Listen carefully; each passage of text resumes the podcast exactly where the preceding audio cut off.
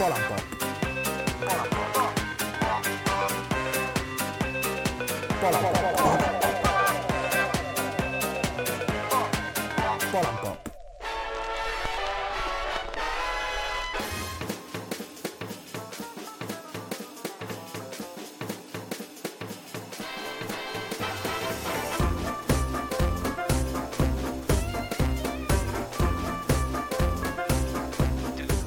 Bienvenidos, amigas y amigas, a un nuevo episodio de Polan Pop, tu podcast de política, cultura y actualidad. Un programa en el que agitamos todos estos ingredientes en la coctelera para intentar entender un poquito mejor el mundo en el que vivimos.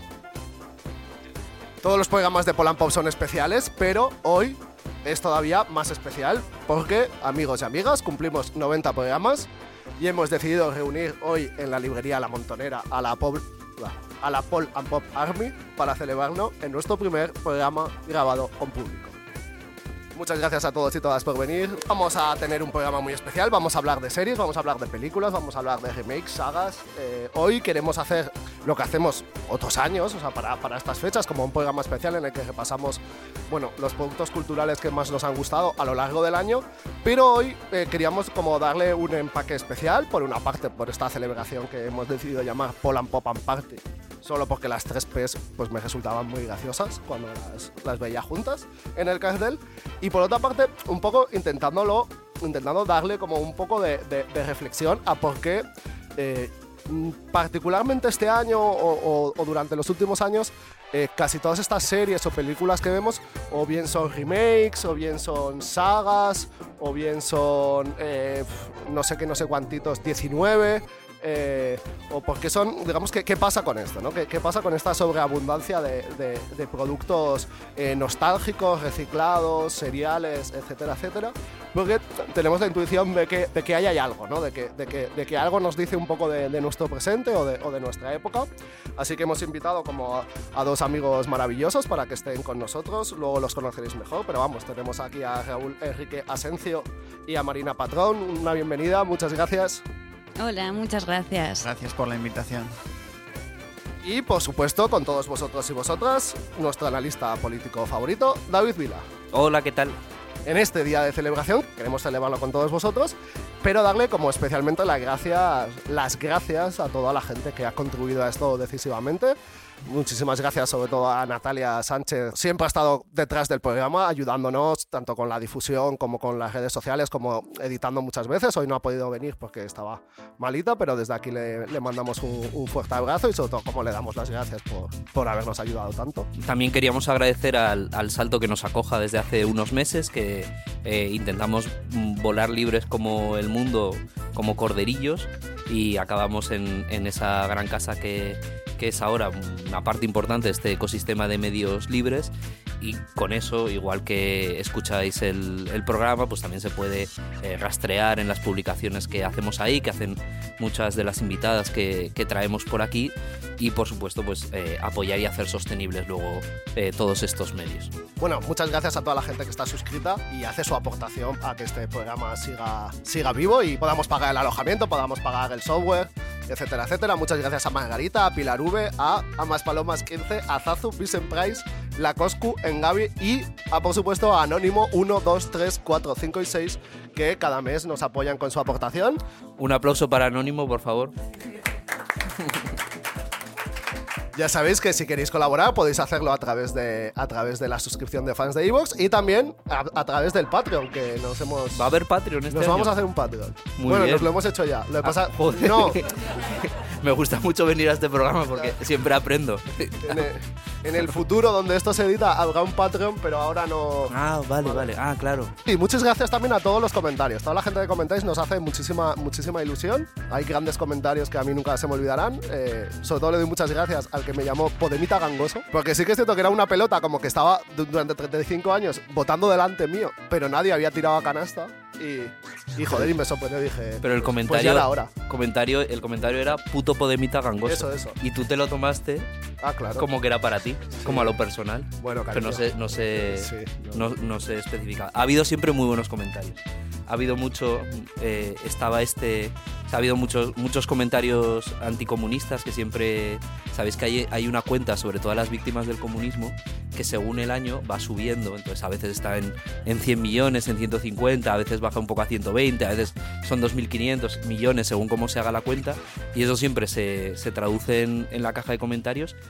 Luego mucho, siempre mucho comentario muy crítico con eh, doblar el lenguaje, la expresión de género. Como todavía no hemos metido el E, se han concentrado mucho ahí, pero cuando ya metamos el E va a ser un sin Dios. La gente le gusta mucho comentar esto. Y luego mucho comentario a que no se entiende. Algo pasa que no se entiende, no se entiende, se mezclan palabras raras. A la gente eso no le gusta. Y te lo dicen en el comentario. Hay palabras raras. El otro día había uno que era como... Se habla de, de lidir y convención. ¿Para quién habla esta gente? Para ti. Para ti, claro. Que nos has Sí, escuchado. Sí, es claro, si es que no, no hay más.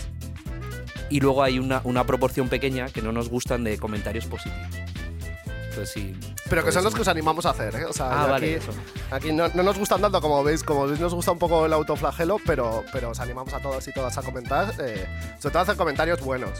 eh, y si hay comentarios malos, pues aquí se sale a jugar, o sea que, que también es la respuesta que puedas recibir, pues podrá ser o bien la indiferencia o bien el borrado, porque hay que borrar, señores.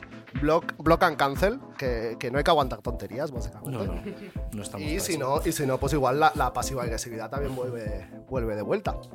Con todos ustedes, la editorial. Es la nuestra una época total, definitiva e insoportablemente nostálgica.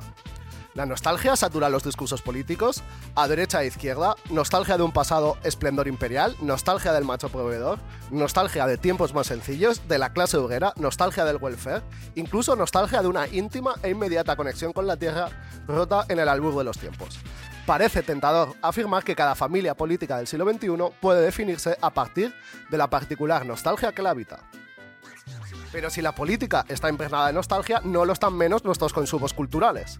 Es conocida la adicción del pop a su propio pasado, que Simon Reynolds ha denominado retromanía, el sempiterno retorno de la moda de décadas pasadas, el gusto por el remake en el cine, el remaster en el videojuego y el meme de la EGB en el Facebook.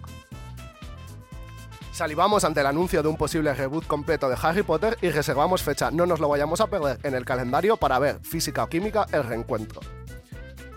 ¿Qué nos dice pues la nostalgia sobre nosotros y nosotras mismas?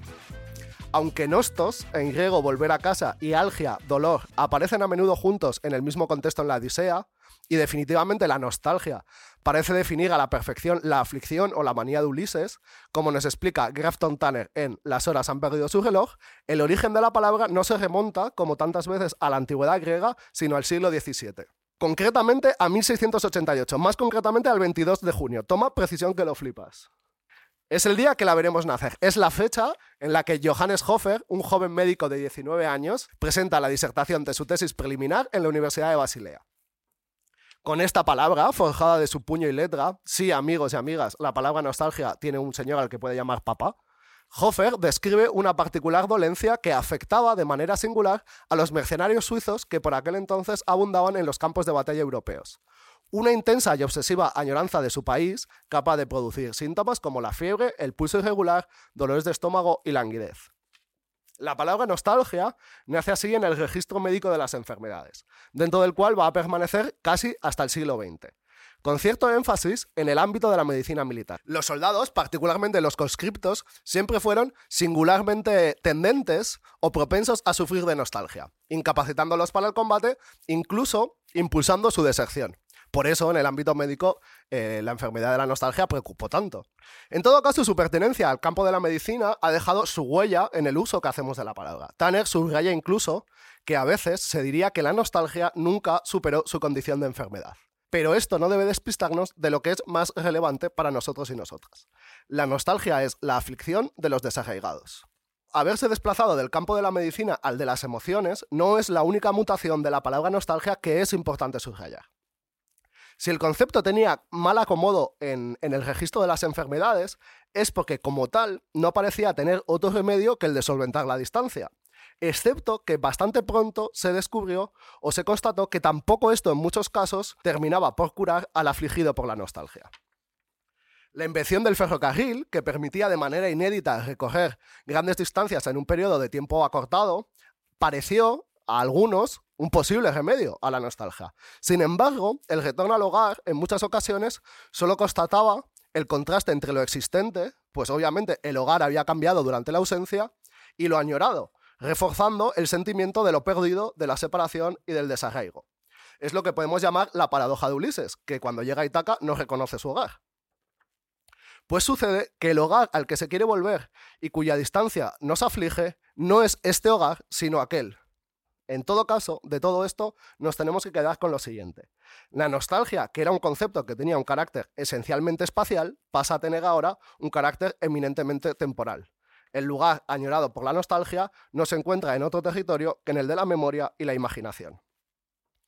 La nostalgia es, como vemos, un concepto problemático para tiempos problemáticos. Con todos estos elementos, no parece difícil intuir por qué la nostalgia aparece como una emoción inevitable en nuestro tiempo, preso de la devastación y el desarraigo producidos por las aventuras del neoliberalismo. Pero no nos equivoquemos, es también una emoción inducida para justificarlo o soportarlo, una conducta perfectamente adaptativa que nos surte de formas de compensación simbólica a los efectos del capitalismo definitivamente demasiado tardío. No es por eso casual tampoco que en el presente las industrias culturales sean en buena medida industrias de la nostalgia, manufacturando productos que explotan y monetizan nuestra añoranza. Y esto no es la escuela de Frankfurt, nosotros no nos suscribimos a la escuela de Frankfurt, nos suscribimos a la escuela de la fiesta, también nos hacen disfrutar un montón. Es por eso que hoy vamos a hablar de algunos de ellos. Vamos a hablar del remake, del reboot, del revival, del reborn, la serie, la saga, la IP, el live action, la precuela, la secuela y lo que sea eso, que ha sido El Señor de los Anillos, Los Anillos de Poder, que no es precuela ni secuela y que nosotros, como no podía ser de otra manera, vamos a llamar poscuela. Esto es Polan Pop Party, comenzamos.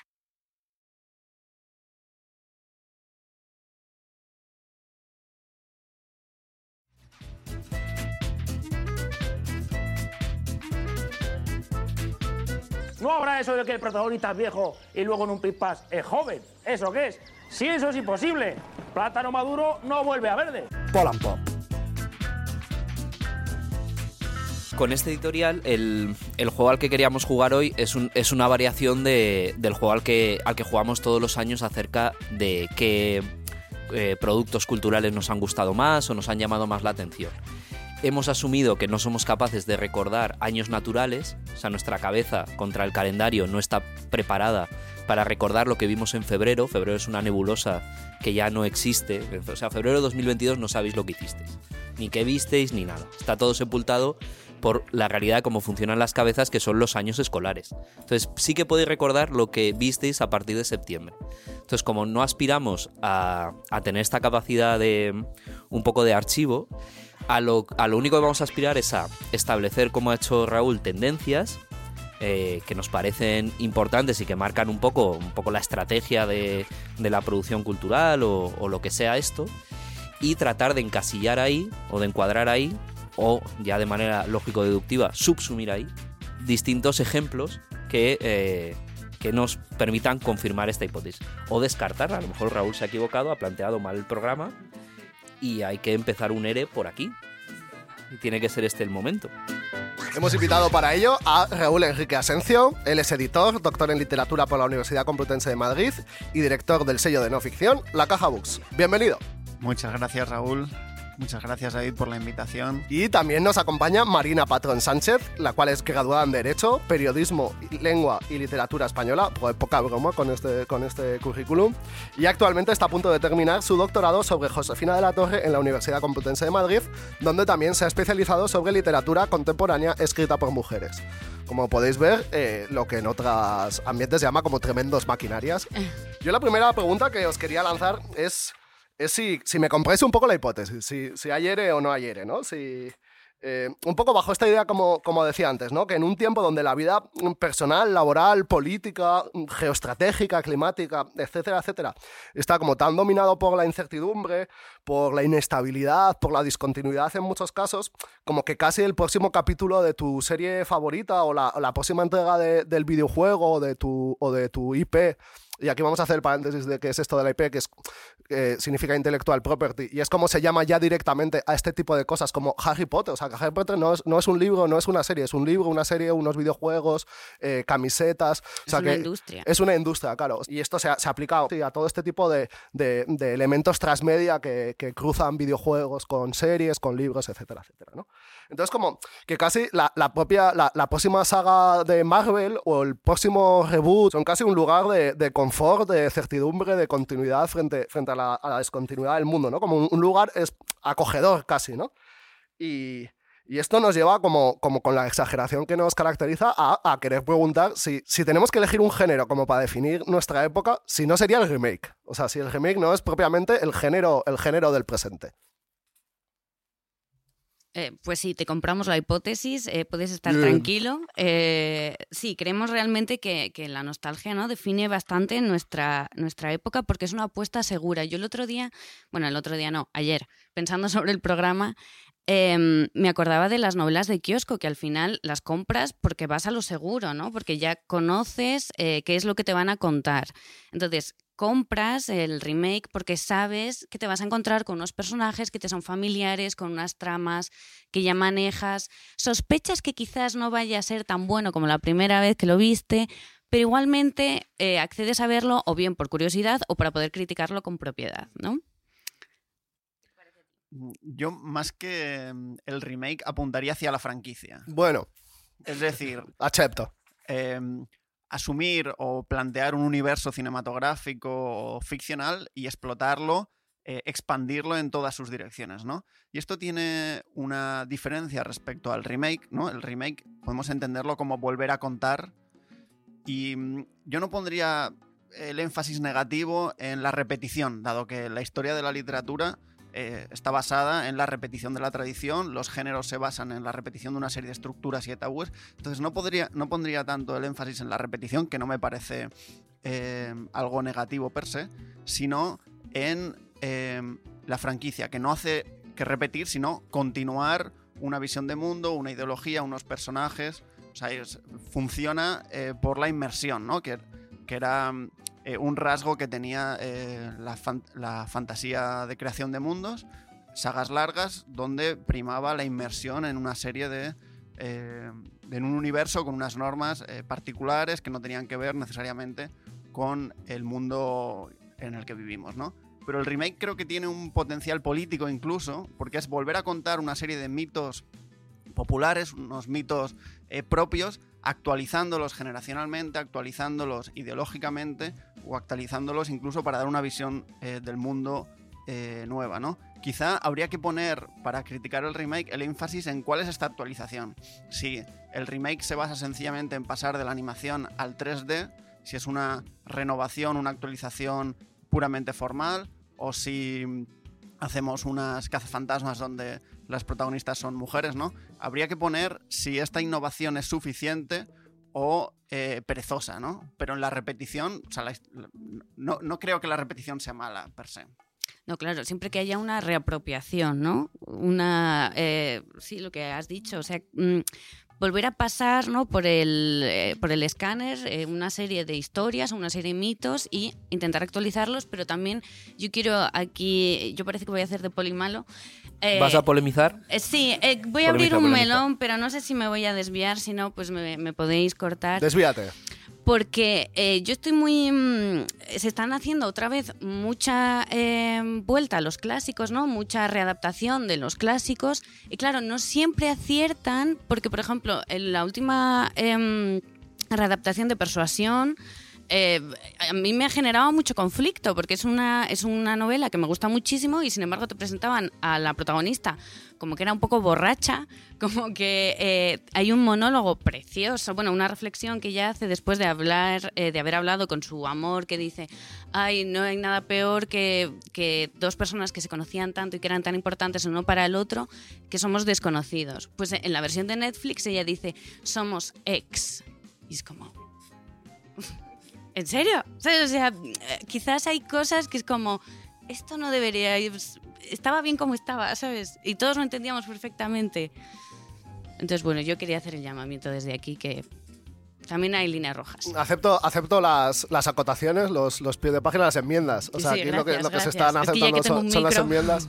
Sí que siento que quizás, eh, por, por aclaración, esto igual luego ni sale, ¿eh? pero pero que en mi cabeza no solo está como el mundo de- del remake en, en- en la televisión, sino, sino mucho del remaster en el videojuego, que, que sí que es una cosa tremendamente perezosa. Yo, aquí metería como también una, como una capa de, de- de análisis un poco de la producción. O sea, por una parte, desde, desde la perspectiva del contenido, hay veces que, que te das cuenta de que, o sea, el sistema de este de sagas y de repetición, aparte de por transitar temas ya conocidos y porque en el fondo no es opcional, que digamos que, que funciona así esta, esta producción, tiene mucho que ver con el modelo de negocio, ¿no? Tiene que ver con que eh, tú sabes que ahí va a haber más público. El problema es que ya es, es evidente, como en sagas, yo esto lo noto sobre todo en videojuegos, que deberían salirse de. O sea, que están más apresadas por la saga que que eso les, les genere un interés nuevo. Yo qué sé, esto es como un caso muy comentado, es el de Resident Evil, ¿no? Como tú has jugado ya eh, los, los 10 ediciones o lo que sea, al principio había zombies y ahora va a haber zombies siempre. Y hay veces que los zombies ya no pegan. Ya el, pues el juego tiene que ser más ligero, entonces tiene que ser ya más de. menos de esconderte y de guardar y de sobrevivir y más de. de mm, pegar más tiros o de resolver puzzles o lo que sea. Y, pero la, como la identidad sigue siendo los zombies, hay que meter zombies todo, todo el rato. Esto es una.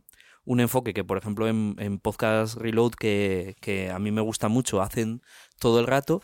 Y luego el otro problema es de la perspectiva de la producción, es que eh, deja un espacio muy pequeño para la gente que tiene iniciativas nuevas. O sea, toda esta discusión acerca de la disrupción, cómo se, se- cómo se introduce un elemento disruptivo en un mercado de ese tipo. Si es imposible. O sea, si la, la gente que tiene dinero ya está lanzando productos, no con la idea de que el primer producto funcione bien. O sea, la idea no es que la primera temporada vaya bien y gane dinero. Eso ya se sabe que no pasa. O que, el- o que la primera edición de, de la IP del videojuego salga bien. La idea es que sea lo suficientemente no mala para que dé lugar a acumular cierto público de base que te permita ahí así meter dinero y hacerlo en serio. Por eso, si ves la primera temporada de Juego de Tronos, es todo mucho más cutre que las siguientes. Por eso, si ves las primeras temporadas, o sea, nadie. mm, eh, nadie nunca es bueno. O sea, la, la diferencia entre el Dark Souls 1 y el Elden Ring, pues es de millones de, de, de seguidores acumulados. Entonces, eso, a la gente que no tiene esa capacidad financiera de jugársela a perder dinero para acumular y que después pueda salir,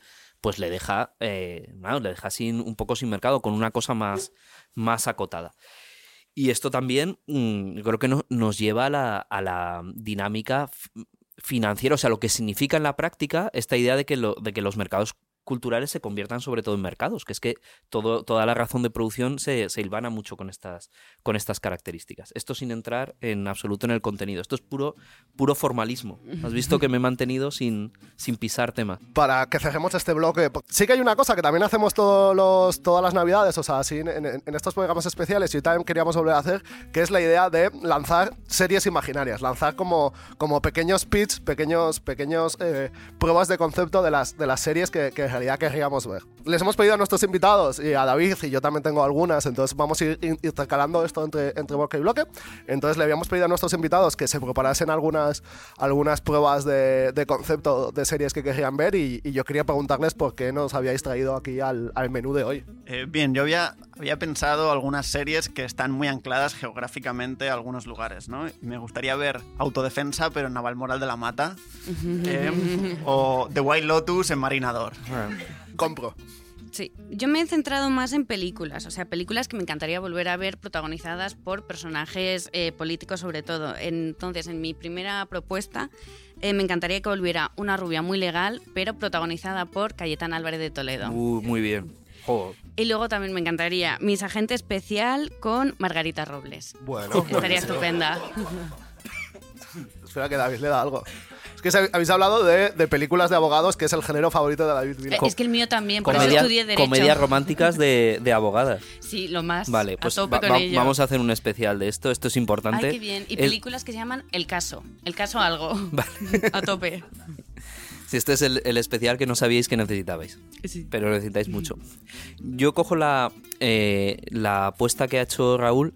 Yo como me imaginaba la serie, es una serie de este tipo, de que de estas que pasa un acontecimiento como que desaparece. O sea, mi acontecimiento desaparece en Madrid y Barcelona.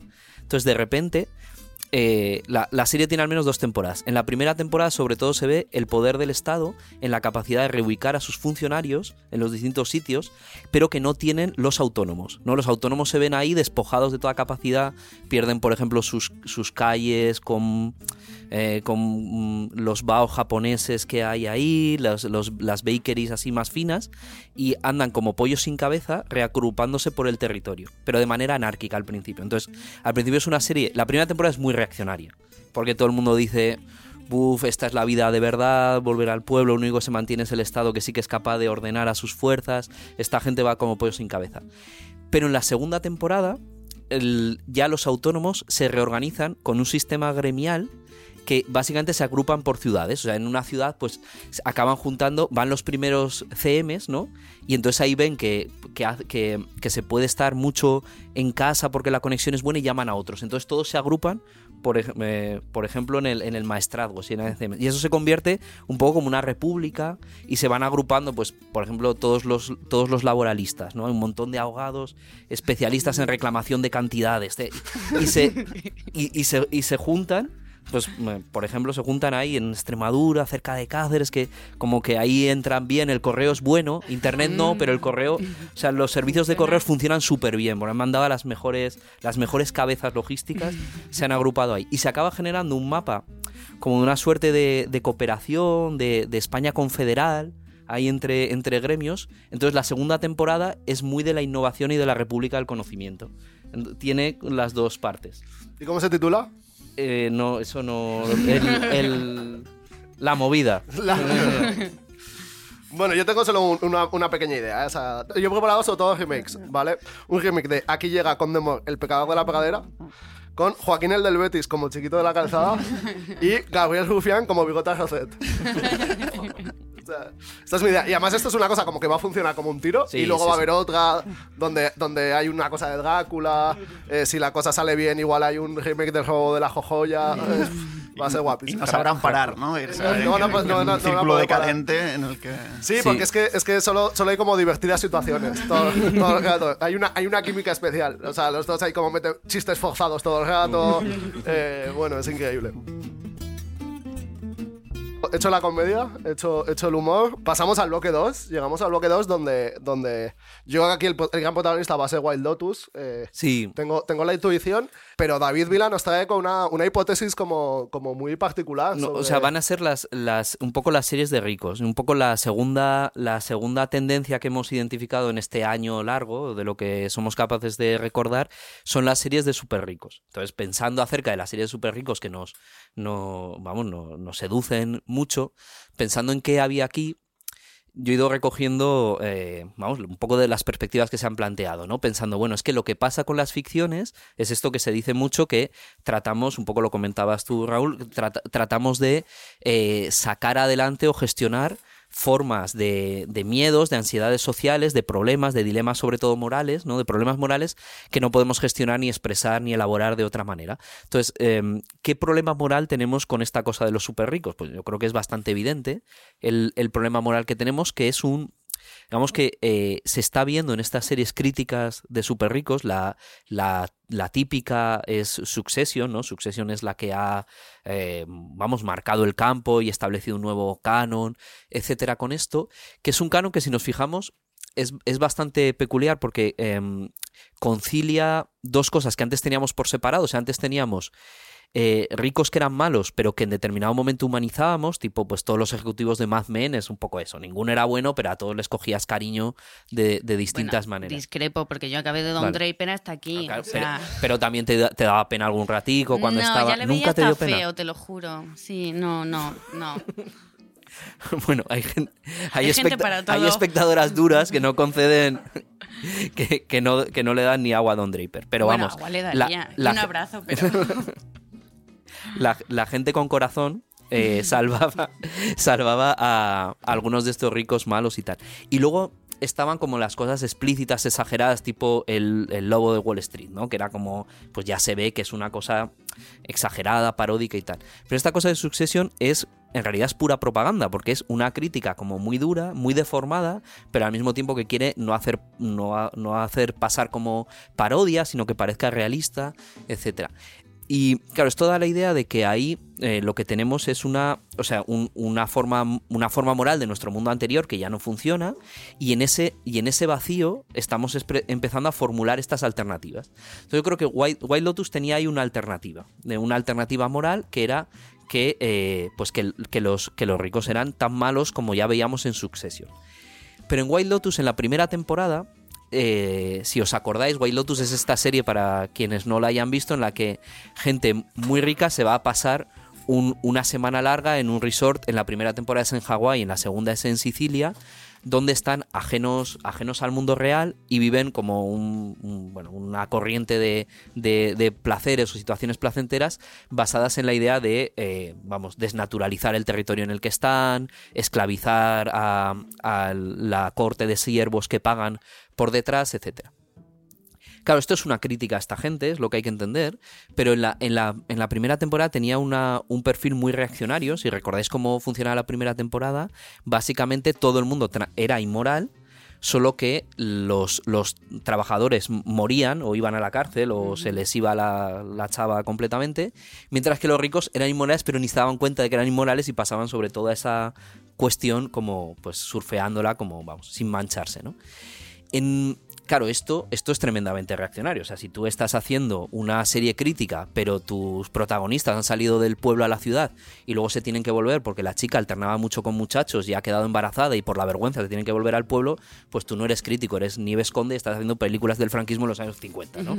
Entonces, esto es, mm, es un poco lo que pasa, lo que pasa eh, a veces. Pero en la segunda temporada le han dado un giro a esto incluyendo la cosa de que penan más, si no lo habéis visto, eh, penan un poco más todos, pero sobre todo la gente de abajo, la gente trabajadora no, no pena, no acaba saliendo mal. Transgrede normas, pero, pero acaba saliendo bien. Que es un poco lo mismo que pasa, que es muy interesante en, en Wednesday, que también la, la chica, o en autodefensa también, ¿no? Que hay comportamientos inmorales, pero que no son sancionados de ninguna manera, no van, no, no acaban en la hoguera, que es un poco la diferencia política en, en estas series.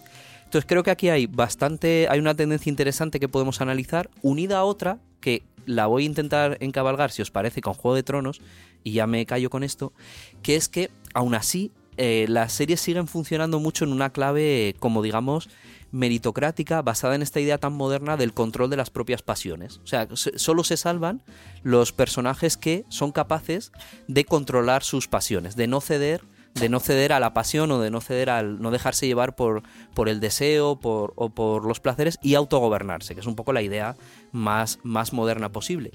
Y en ese sentido, lo que se ve muy revitalizado en este año también es esta, es esta lógica muy del, del ascetismo, del ascetismo y del autocontrol, que pensábamos que era una cosa que había desaparecido, un poco eh, pensábamos que había desaparecido porque estamos muy metidos en toda la crítica también rojiparde y reaccionaria al 68. Entonces, como pensábamos que el 68 había ganado y esto era un sin Dios hedonista, donde nadie atendía a sus obligaciones familiares ni al control de sí. Me estaban tocando culos. to- todos y nos estábamos gastando el dinero de la hipoteca en, en tirarnos aguacates a la cara y cosas así. Bueno, eh, como, to- como habíamos asumido que este era el marco, pues pensábamos que, que el- eh, la austeridad y el ascetismo había desaparecido. Pero de repente tienes aquí una ola de que te enseña la austeridad y el ascetismo, tanto para hacerte rico como para ligar, como para sobrevivir en un mundo del trabajo que es cada vez donde la disciplina ya es ubicua, etcétera. Y esto ha vuelto con cierta fuerza. Entonces, en esta, en esta segunda temporada de White Lotus me gusta porque pugnan muy bien las dos, como las dos tendencias morales que están peleando por el hueco dejado eh, por la caída moral del neoliberalismo, que creo que esto, al margen de otras consideraciones políticas, sí que es bastante evidente. Así que esta es mi recomendación. O sea, que había una pugna en como entre una tendencia como disciplinaria, como que siempre funcionaba en las series un poco, era esta cosa de, de las malas vidas tienen, tienen malos finales, por mucho que fuesen divertidas, ¿no? O sea, como que... En, en White Lotus está muy bien porque una, una de las chicas que se, que se dedica como a sacarle el dinero a los ricos que están ahí, en algún, en algún momento lo formula explícitamente. Dice, tengo la sensación de que, de que voy a acabar mal. Y, y mola mucho esa idea porque recoge como todo lo que todo el mundo piensa después de haber visto 50 millones de series donde la que transgrede las normas acaba mal, ¿no? O sea, o sea, esa chica acaba siendo como acaba en una cuneta, acaba asesinada, etcétera. Y eh, ahí lo recogen súper bien. O sea, frente a esto habría como esta tendencia que es más bien como propiamente estética, ¿no? O sea, como que, que tiene más que ver con el autocontrol. Y en parte, no, no, no sé si, si, si... Yo aquí intento sumar una cosa y ya os devuelvo la pelota. Como que en parte lo, lo que se castiga es como, como aspirar a estar fuera de tu lugar, ¿no? O sea, que, en cierto sentido... Y, esto como que no es difícil vincularlo con, un tiempo donde la movilidad social estaba congelada. Con White Lotus creo que se ve bastante bien esto que comentáis. De hecho, ayer eh, hablaba con Marina sobre, eh, sobre los apuntes del guion y se nos ocurría un término para hablar de, de, eh, para hablar de esto que ocurre en White Lotus, esta, eh, esta exploración eh, de algunos eh, territorios coloniales o marginales que, nos muestran. ¿no? Es una especie de turismo identitario. Es, los personajes se enfrentan a, a todos estos eh, discursos alternativos, pero en ningún caso el guionista o el showrunner permite que permeen a, la identidad del personaje, ¿no? Vuelven a casa, vuelven a su eh, condición reaccionaria y ahí, y ahí sí que veíamos un cierto conservadurismo en la forma de desarrollar el guion, ¿no? Em, Claro, cuando el, el padre este, uno de los de los personajes son un padre, eh, su hijo y su padre, o sea, es decir, abuelo, padre, hijo, que deciden ir a Italia como a reencontrarse con sus orígenes, porque saben que son pues esos inmigrantes que han ido a Estados Unidos y se imaginan volver al pueblo, ¿no? Ir a invadir esa casa de unas señoras italianas y encima se esperan que les vayan a recibir como, ah, sí, aquí mi primo segundo, lo que sea. Y sin, Sin, embargo, sin hablar ni papa de italiano. sin hablar ni papa claro. italiano, o sea, está también esta actitud yankee, ¿no? De hola, yo soy americano y aquí todos me tenéis que entender. Y, mm, y claro, y lógicamente las señoras les dicen, el largo de mi casa, ¿sabes? No sé quiénes sois.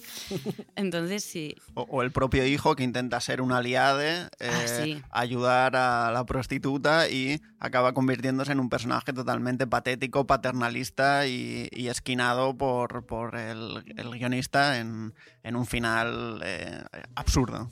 Sin hacer spoilers.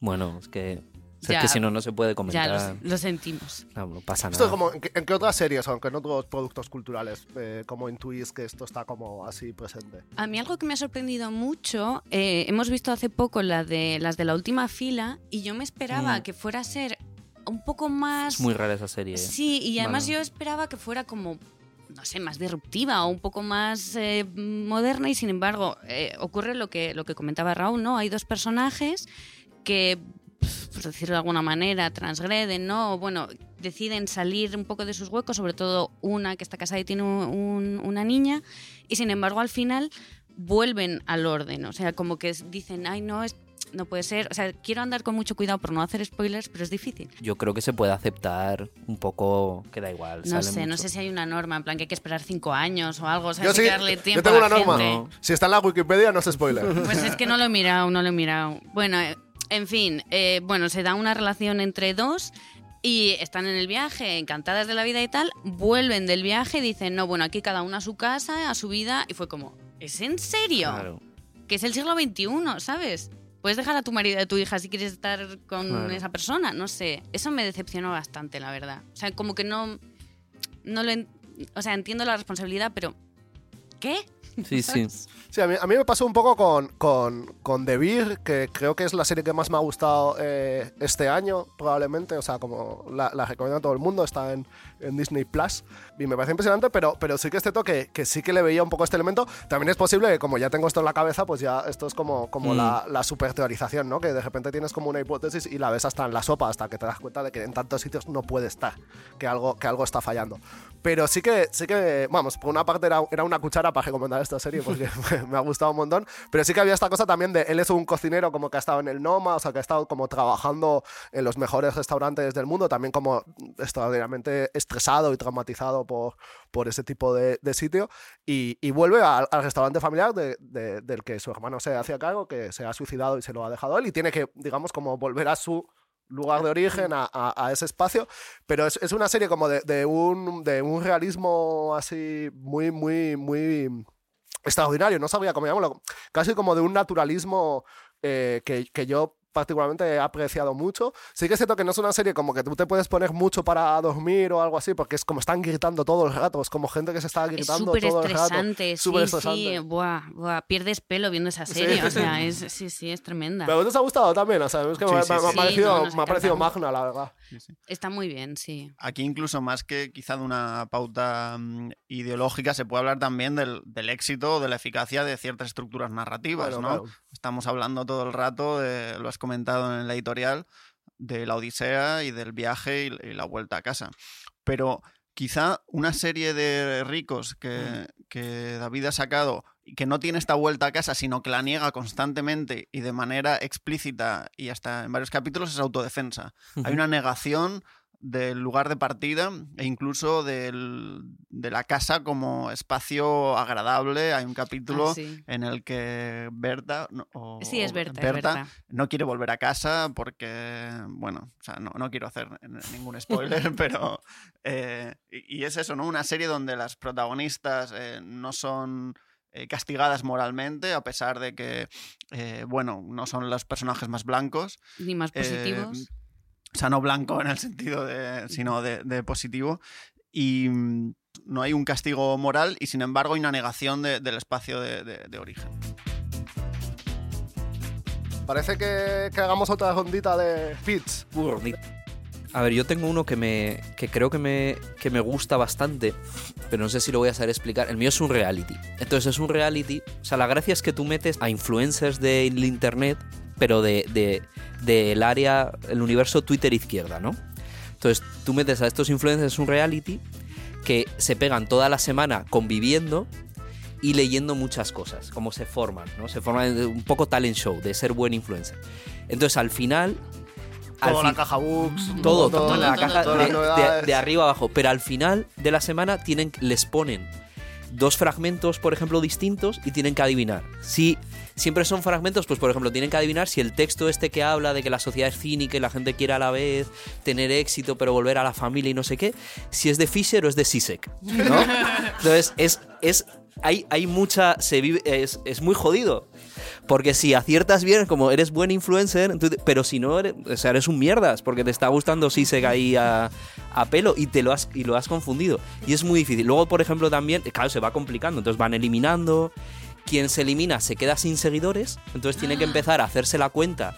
Como, como no a partir de que te retuiteen famoso, sino de lo que tú dices, es un- que es, es dramático, es como ser de provincias todo el rato.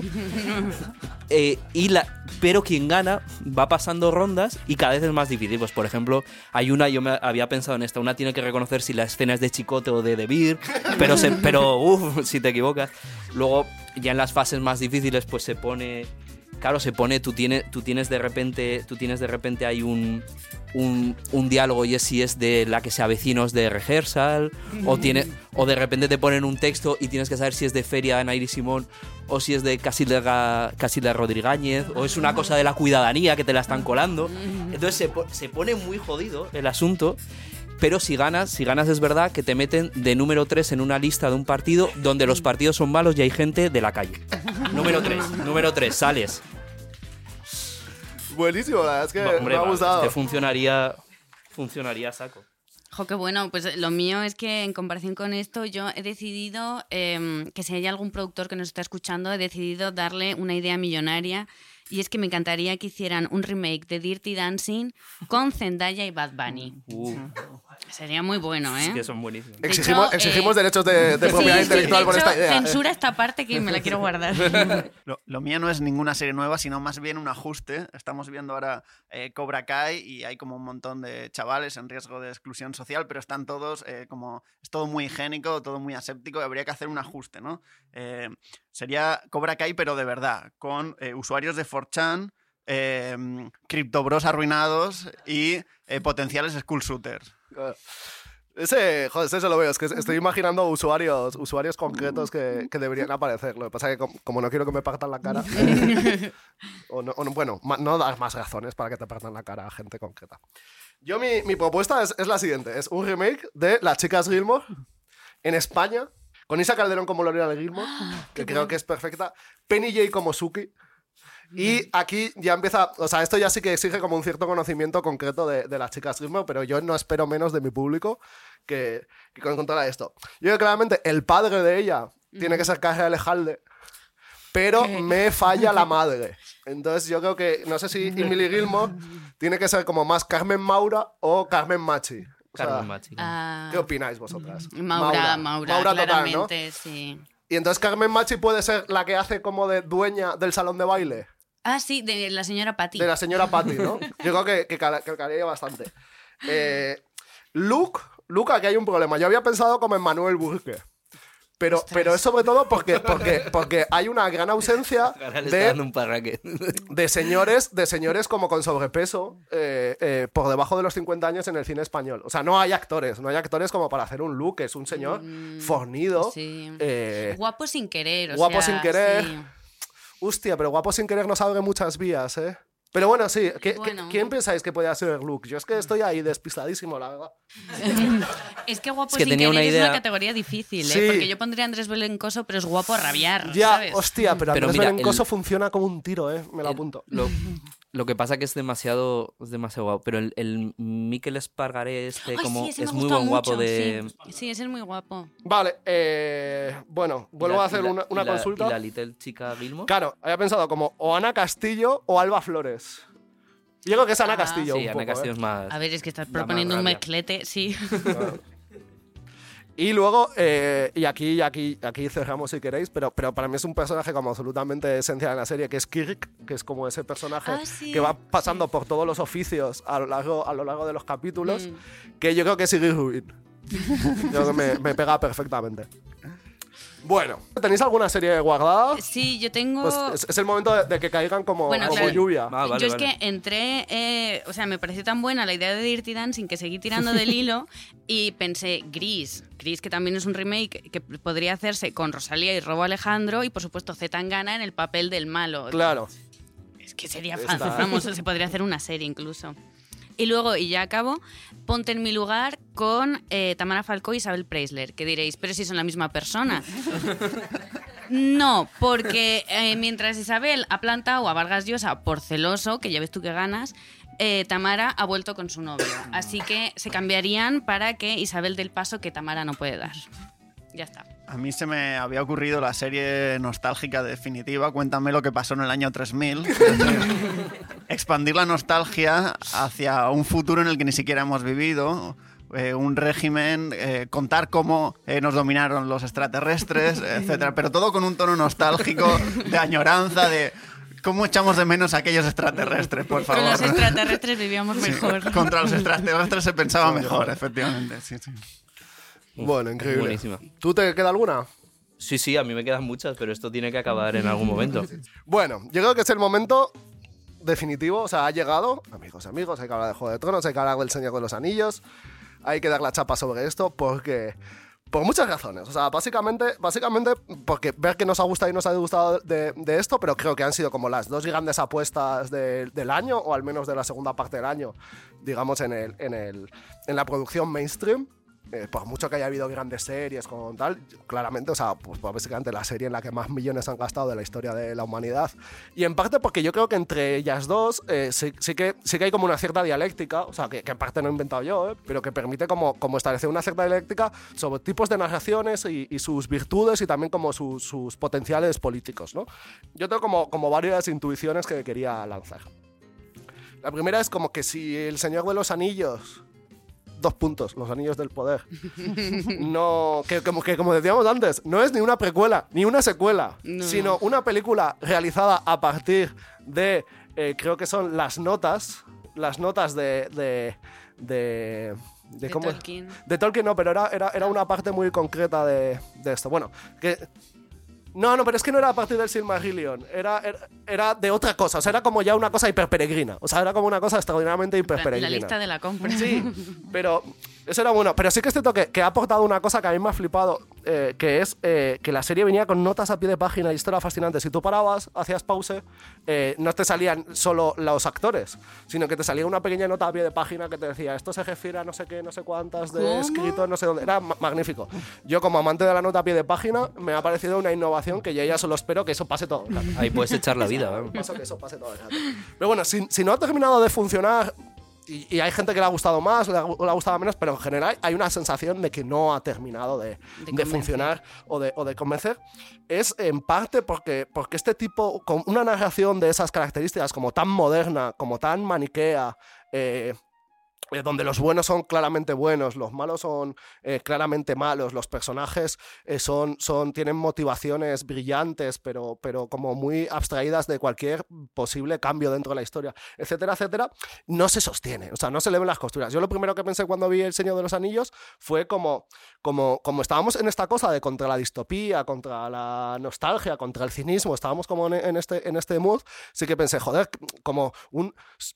como mm, bonito aire de modernidad, ¿no? Donde, donde Hitler es Hitler y hay que tirarle las bombas y no, hay, y no hay duda y no hay un ápice de duda, ¿no? O sea, como no, no hay como dobleces. Dije, y esto dije, joder, qué, qué guay, ¿no? O sea, como este sorprendente aire de, de modernidad. Lo que pasa es que eso se, se desinfló claramente, claramente muy, muy rápido porque...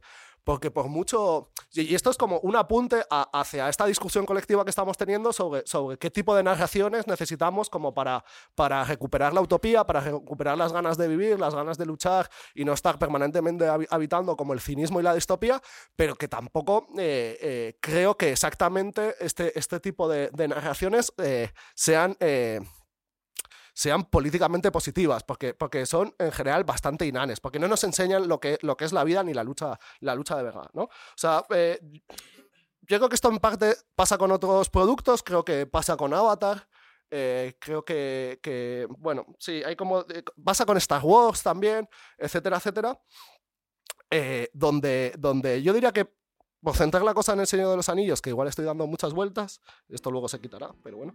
El, el problema es que, que es difícil empatizar con los personajes. Es muy difícil empatizar con, cualquier, con cualquiera de los personajes que están encima de la pantalla porque su, su motivación no es, no, es, no es humana. O sea, no, no es humana. Es un- su, su motivación es eh, prácticamente racial. O sea, está inscrita en, en, su, en, su, en su raza, ¿no? O sea, porque tú eres, tú eres el noble enano porque eres eh, hijo de Hander, hijo de no sé quién, hijo de no sé qué, hijo de Candemor. O sea, eh, tú te comportas porque, porque tu raza, o sea, tú te comportas básicamente como se, co- como se comporta un, señor que juega rol porque, porque tiene que atender a su ficha de personaje. Entonces, como tu ficha de personaje dice, que eres eh, em, legal bueno, pues tú legal bueno todo, todo el rato, independientemente de cualquier cosa que pase. O sea, independiente de, de cualquier cosa que pase en la trama. Es- Eres como básicamente eh, impermeable al devenir. Eh, y eso y eso no, no, pues eso, creo que no, que se ve muy rápido. O sea, y que, y que estamos acostumbrados ya a un tipo de narraciones que, que, cuidan mucho esto y que, y que hasta, y a esto se le, ha visto bastante, bastante, bastante bien, ¿no? O sea, esta, esta cosa que el personaje en el mejor de los casos puede flaquear un poquito, pero, pero que tú ya sabes que, que, que- digamos que su historia está en función de una parábola que, es anterior y, es anterior a él o a ella y, y le excede. Y, y que esto no, no, es muy, no es muy interesante. O sea, yo diría que esto no, no es muy interesante. Sí que es cierto que, que por el otro lado, como Juego de Tronos, podemos decir que, que- que- todos los personajes son cínicos. Yo aquí me voy a posicionar como del lado de este tipo de, de narraciones, ¿no? De las que creo que tenemos que extraer como buenas, buenas ideas para, para, para, para hacer historias no, no puramente cínicas. O sea, de, Juego de Tronos se puede decir que todos los personajes tienen una motivación eh, cínica. Y eso, es, y eso es prácticamente verdad, aunque no es del todo verdad, porque, porque la gente, o sea, digamos porque los guionistas no son tan, tan cerriles, ¿no? Pero, pero sí, que sí, sí que es algo que está en el ambiente, ¿no? Pero, pero al mismo tiempo, si nos damos tiempo, o sea, como por poner en valor lo que hace ese tipo de narraciones, estilo Juego de Tronos, y las hacen precisamente contra. Es decir, que R.G. Martin construye Juego de Tronos eh, como. Bueno, en contra del world building tolkieniano. O sea, no, o sea, con mucho respeto, pero, pero, pero en contra de, ese tipo de. No solo, no solo lo que hace Tolkien en Señor sino también como ese tipo de narraciones de, de raíz tolkieniana que se estaban haciendo pues, a finales de los 80, eh, a principios de los 90, pues lo que hace R.G. Martin, pero un poco lo que hace también Abercrombie, lo que hace eh, como la gente que podíamos englobar mm, así en bastante sentido amplio dentro del Grimdark. Eh, que es este tipo como de fantasía adulta, oscura, eh, etcétera, etcétera, ¿no? Eh, que, que, o sea, para ver el cinismo que, que habita como en el corazón de ese, de ese género, el nombre Grimdark se toma del lema de Warhammer 40.000, que es in the, in the, Grim, in the, in the Grimdark Future of Humanity Only Was War, o sea, en el, en el grimoso y oscuro futuro de la humanidad solo, solo hay guerra. Eh, y que es probablemente como su, su, producto más acabado. O sea, si, si, uno como más o menos ha olisqueado el lore de Warhammer 40.000, ahí no, hay, no es que no haya buenos eh, ni malos, lo que hay es como capas de hijos de puta, uno, uno encima, encima de otro, a cada cual peor y más, y más terrible. O sea, el, el, el emperador de la humanidad que, es, que, guía su salvación consume 60.000 almas humanas al día. Es como una, es una barbaridad. Pero bueno, digamos que, que, la gente como más interesante que estaba en este campo de, hacer un, tipo de fantasía como, como más adulta o, más profunda, sobre todo criticaban esto de, Tolkien. ¿no? Eh, Martin dice de Tolkien que algo así como que él siempre se preguntó cuál era la política fiscal de Aragorn. ¿no? O sea, que estaba todo muy bien, pero, pero ¿qué, qué, qué pasaba si el, el, ejército era permanente o no, cuál era la base fiscal, o sea, esto, esto se ve también en Star Wars, o sea, claramente el imperio no va a caer, no va a caer porque, porque la rebelión, que es una cosa bastante zarrapastrosa, lo, lo, vaya a tumbar, va a caer porque es que no tiene base fiscal, o sea, que, que con semejante gasto militar y, y una industria tremendamente ineficiente y, y, y esto pues que, que eso no se sostiene, eso, eso, básicamente son 40 años de selección negativa, o sea, que no, que no pasa nada, hay que esperar. Pero, pero esto, yo creo que esto sí que, por ejemplo, en el Juego de Tronos está muy presente. Y está también muy presente construir la motivación de los personajes. O sea, de hecho, si esta temporada arranca tan lenta de alguna manera, o sea, de alguna manera como que las dos series han hecho así un cruce, ¿no? Una empezó muy arriba y fue para abajo, y la otra, yo, para mí empezó muy abajo, pero fue hacia arriba, es porque se preocupa mucho de que tú entiendas la motivación de los personajes, o sea, que, por qué hacen lo que hacen, cuál es como su estructura de incentivos, ¿no? Por dónde se van a poner, casi, casi como construyendo una física, o sea, y, y tú vas a, y tú vas viendo como las trayectorias, y, bueno, y a veces hay un plot twist y no sé qué, no sé cuántos, pero como que, que, que se preocupa mucho de que la gente actúe en base, en base a, a eso, y, y, va construyendo como lentamente ese, esa, esa, estructura de incentivos en la cual los, los, de repente todo se va a desencadenar como de manera muy rápida, pero, pero tú vas a entender eso, ¿no? Entonces, eh, yo diría que, que, si por un lado en este tipo de, narraciones, pues los, no está claro quién son los malos, eh, o si hay malos, o, todo el mundo es tal, eh, pero sí que no, nos aportan, nos aportan como, como, como, una intensidad y una calidad a la hora de, de, de entender y, y, sobre todo como entender esos mundos que se construyen, entender su política. O sea, básicamente lo, lo interesante de Juego de Tronos es que es una serie como, como profundamente política porque, porque dedica mucho tiempo a, a construir eso. O sea, y el drama de, de Juego de Tronos La, la Grande es como que era una interesante serie de política que quedó aplastada como, como, un, como un, eh, una batalla final entre dragones y zombies que, que se veía venir, pero que no tenía mucho interés. ¿no? Entonces, bueno, aquí, aquí dejo, dejo esto votando y, y, y, quiero vuestro feedback. O sea, el tema con esto no es tanto. No es tan problemática las series o las ficciones de buenos contra malos, sino las razones por las que son buenos y las que. y, las que son malos. Entonces, si es una cosa muy. como muy heredada, como muy racial, como dices tú, de que les viene dada y no pueden salir de ese papel, la cosa pierde. pierde interés.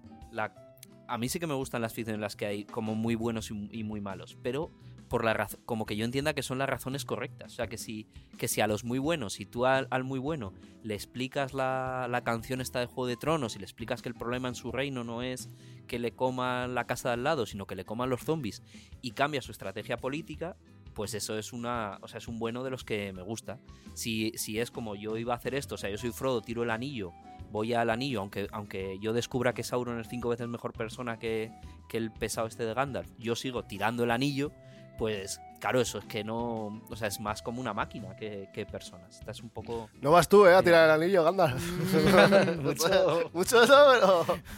mucho nómada digital es tú, Gandalf, pero aquí no te subes al monte del destino.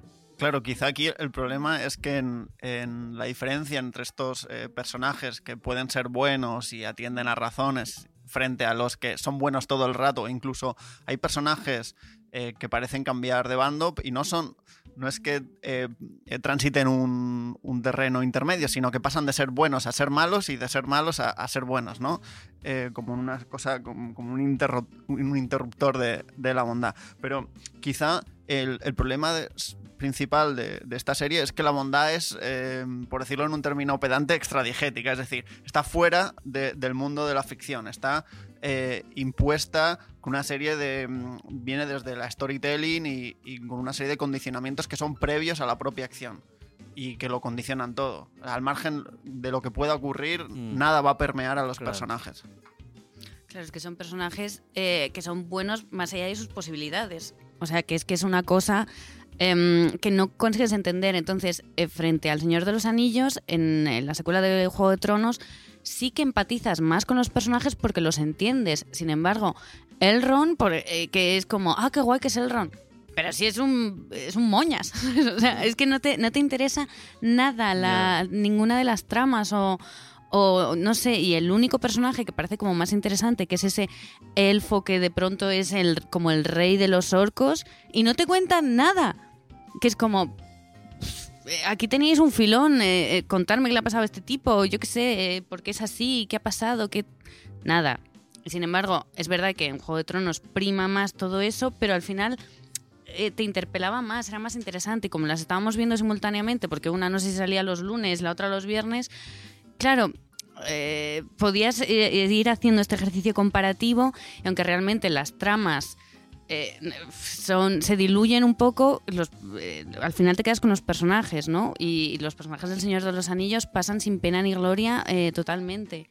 Y es que ni siquiera eso, Isildur, que también dices, jolín, que me van a contar de Isildur. Pues es que es otro que, que no te genera ningún tipo ni de empatía ni de, de nada. Si es que es un, es un loser sin más. O sea, no sé. A mí esta de, de Juego de Tronos, la parte que no me ha- o sea, que me gustó más en la novela grande que de esta es que como que en la, no- en la novela grande se veían más modelos políticos distintos. O sea, se veía, tú podías ver que, pues yo qué sé, que la gente del norte era más una sociedad donde los reyes eran pues un primus inter pares, pero no podían mucho, pero los sí que había otros reinos que eran más imperiales, como los Targaryen, por ejemplo, ¿no? O sea, veías como una diferencia, hay política que aquí se diluye mucho, o sea, aquí la especificidad entre las casas hay que mm, apenas se ve o no se entiende muy muy bien, de hecho eso pasa cuando van a buscar, por ejemplo, lealtades que se prepara la guerra. Aquí me voy a spoilear porque si no, no sé hablar de esto. Eh, se prepara la guerra civil ya y van a buscar lealtades. Creo que no se podía intuir que iba a pasar. No, se ve que Mm. tienen, desde el principio están, están enconados en algo, sí, sí, tienen ahí una, una cuestión no resuelta, típico. Y, y, y empiezan a buscar como eso, sus, sus, eh, sus lealtades, sus ejércitos. Las razones que les dan son muy, o sea, son muy peregrinas porque no tienen consecuencias prácticas eh, meterse en un bando o en otro porque no hay como un modelo de- del reino del reino distinto. Entonces, ahí sí que ha habido un- una degradación que, que mm, como que se ha perdido bastante. Hay que decir que tiene una cosa muy buena la serie, que, o sea, que a mí me gusta mucho. Hay dos cosas que me gustan mucho de- del marco, pero justo en esta segunda, esta, esta se ha diluido mucho. La otra que me gusta, la otra que me gusta bastante es que está muy bien, que es una serie muy política en cuanto que la gente no necesita tener razón para ansiar el poder. O sea, mm, primero viene eh, el ansia de poder, que es una ansia de expresión de mi mundo, alguna de manera muy sádica, pero en general es una ansia de expresión de mi mundo sobre los demás, y luego vienen los motivos. Y eso eh, es muy, eso sí que es muy contracultural, porque en las, en las series políticas o en las tramas políticas siempre, incluso en nuestra perspectiva de la política, primero viene tener razón y luego eso te puede dar acceso al poder. En nuestro mundo ya nunca es al revés. Y ahí se ve una, una quiebra cultural con otras culturas políticas que en parte es gran, eh, gran parte por lo, que, por lo que penamos hoy en día. Y eso ahí se cuenta, se cuenta muy bien. Y la otra cosa que está eh, eh, muy bien hilada también, y en eso se parece mucho a lo que a mí me parece la política real, es que no hay un solo plano. O sea, está el plano de la política inmediata, que es un poco el de la guerra civil, el de las familias, etcétera, pero luego está el otro plano, que es el largo plazo de la, de la canción de hielo y fuego, de lo que va a pasar, que hay que tenerlo en cuenta, porque ahí se juega la batalla, la batalla real. Y la, y la virtud está, eh, que es nuestra virtud contemporánea haciendo política también, está en eh, cumplir con los objetivos a largo plazo, pero sin descabalgarte tanto de los objetivos a corto plazo que obviamente te impida cumplir con ninguno a, largo plazo. O sea que, que ella, que Rhaenyra se tiene que mantener en el trono, en parte. eh, o sea que si quiere conseguir bien proteger al reino de los zombies, tiene que mantenerse en el tono en una escala política en la que nadie conoce lo de los zombies, a nadie le importa un pimiento y nadie le va a dar las gracias por eso nunca porque no lo conoce. Entonces va a, va a tener que hacer como todas las cosas del corto plazo, jugar en el corto plazo para ganar en el, en el medio plazo. Y en nuestra, por trasladarlo esto de manera completamente sacada de contexto a nuestro contexto, nosotros somos la gente que solo está en el, en el largo plazo, o sea, que solo ve el, objetivo del del largo plazo sin entender eh, la necesidad del corto para hacer efectivo el segundo, lo cual es una pasión política eh, absolutamente neurótica, porque mm, tú quieres algo tan fuerte que precisamente porque lo quieres muy fuerte haces, todo lo posible para no hacerlo efectivo. Y, es, y eso, mm, eh, a, eso a los personajes de Juego de Tronos no les pasa, a Reneria no le, no le pasa. Quizá una de las, de las pegas que se le pueda poner a Juego de Tronos es ponerla en relación con el tipo de futuros o de posibilidades que nos permite imaginar, ¿no? Por, eso, por esto mismo de mm, eh, lo mal parados que acaban aquellos personajes que se les ocurre relacionarse o eh, crear vínculos de manera positiva y no basadas en eh, bueno en, en el cinismo o en con una pura economía de, de voluntades y de deseos que acaban en uno mismo ¿no?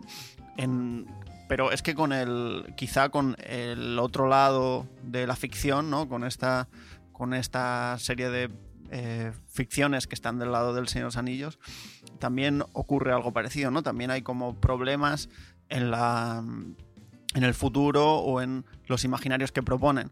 Sin ir más lejos, Avatar 2 eh, nos lanza a un conflicto entre una sociedad humana eh, tecnodistópica que llega a Pandora, eh, lo destruye todo y apenas, hay, nos, apenas nos explican el porqué de, de esa conquista y de ese y de ese obcecamiento en la tecnología y en quemar los bosques y además hay como entre medias te meten un documental de dos horas de, de la Ballenas. 2, eh, una especie de remake de Moby Dick en medio de la película.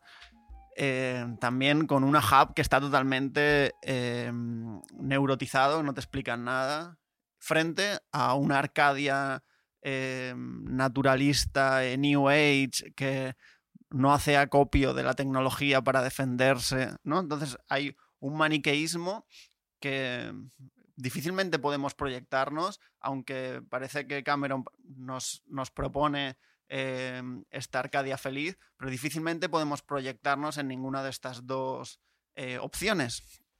Porque lo, interesante sería ver cómo podríamos eh, paliar el cambio climático, ¿no? Porque hay una. está esto de fondo en toda la película, a través de la tecnología o con una relación distinta respecto a la tecnología y no como una especie de alteridad que quema los bosques y, y tal, ¿no? Que la solución pasa por, por una solución intermedia y no por una dialéctica que es totalmente eh, falsa e impostada. No, de hecho, el conflicto, eh, solo un apunte, el conflicto de la película, o sea, lo que impulsa eh, a que los humanos vuelvan otra vez a Pandora es volver, devolver al redil a este humano, a, a, Jake, que se escapa de ser humano para ser un avatar. Y, y, yo todo el rato en la película pensaba, ¿pero quién está pagando esta operación? O sea, porque es el malo vengándose de, del chico como diciendo, ah, es que has traicionado a tu especie y tal. ¿En serio ese es el motivo de la película? Que es un poco lo que hablábamos, ¿no? Este personaje que ha transgredido su, su clase y, bueno, su raza y todo, y cómo, eh, no, los demás tienen que venir a decir, no, no, tú lo has hecho mal, tienes que volver a, lo tuyo, y eh, en el camino lo destrozamos absolutamente todo. Y luego también eh, se, plantea, la, también hay una ideología bastante dominante en la película que es otra vez la importancia de la familia, familia, institución tradicional, de eh, no tenemos que permanecer unidos y además la familia frente a los demás. O sea, es decir, eh, eh, ¿van a arrasar el pueblo porque me vienen persiguiendo? Es que me da igual, yo voy a poner a salvo a mi mujer y a mis hijos y, y tenemos que estar unidos y apoyarnos y tal. Es como, ostras, esto hacía mucho que no lo... O sea, es más ingenuo incluso que Disney, ¿sabes? Van a perseguirle y dice, bueno, yo me voy con los míos. Eh, ¿Qué os quedáis? Vosotros quedaos aquí en el árbol, eh, ya os quemarán, vendrán, os torturarán. Os torturarán porque me van buscando a mí. Eh, Eh, pero bueno, yo me voy con mi familia, así que hasta luego. Vaya Yo- Jake. Y esto como, como, como esto es Polan Pop, o sea, eh, y no pop a, a secas ni, ni pola a secas, que serían otro, otro enfoque, o sea, como de, alguna de una parte esperamos de los productos culturales que nos hagan disfrutar Claro. y que sean buenas narraciones, pero también nos gusta, y esta es la parte de, del, del pol, como sacarle como un jugo o que, o que también no- nos sirvan como, como para imaginarnos nuestro, nuestro presente, para, para tener modelos, para pensar eso, como nuestras vidas, nuestro- nuestros futuros, etcétera, etcétera. Entonces sí que como aquí hay una categorización como de- del, del valor, vamos a llamarlo así, como político de, de- las ficciones, ¿no? Eh, un poco por terminar de triangular como estas, estas como relaciones que podemos establecer entre todas las obras que estamos hablando. Es como traer a, relación como un- esta idea del Hope Punk eh, que antes nombraba, que se le debe a Alexandra Rowland, que, bueno, ella esto lo, lo, lo lanza primero en Tumblr, dice simplemente con una frase que es como el Hope es lo contrario al Grimdark, pásalo, ¿no? Pero, pero en un texto posterior, como que, que recomiendo como a todo el mundo que nos escucha y que, y que está aquí como, como leer, que, que se llamaría algo así eh, como un átomo de justicia, una molécula de misericordia y el imperio de los cuchillos desenvainados, que, que es un título bastante hardcore, por otra parte.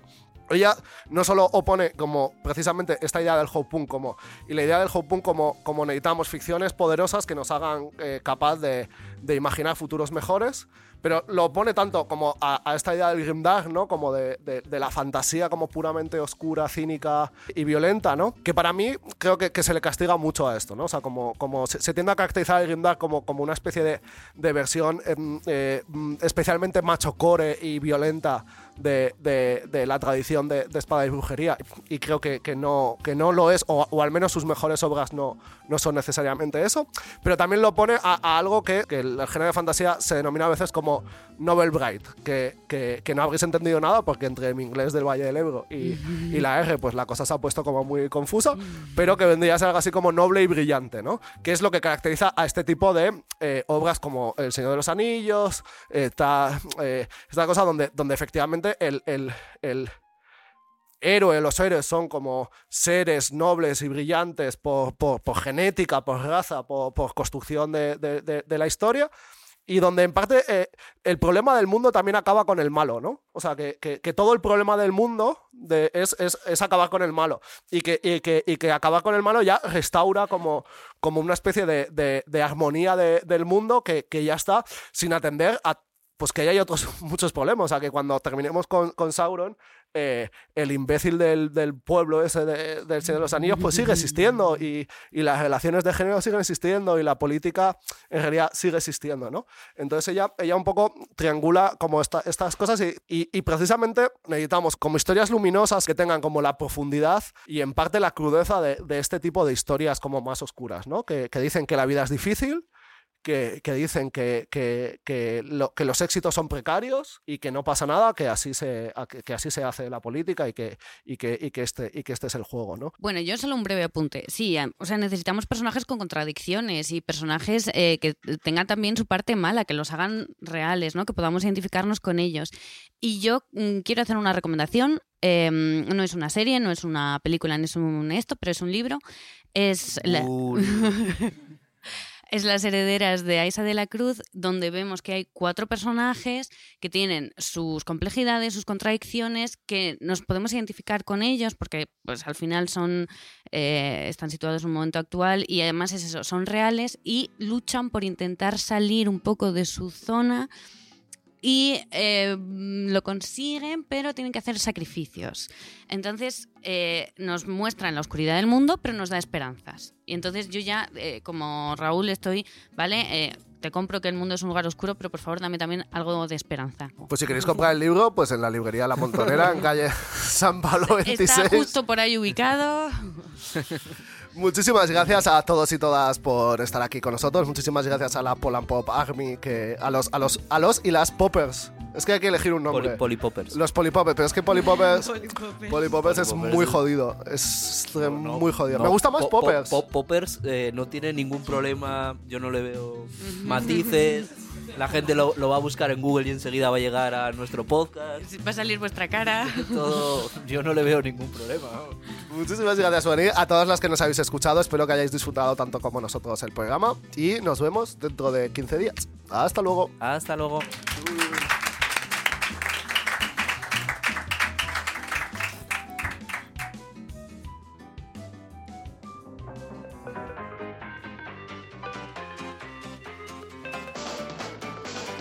Polan Pop.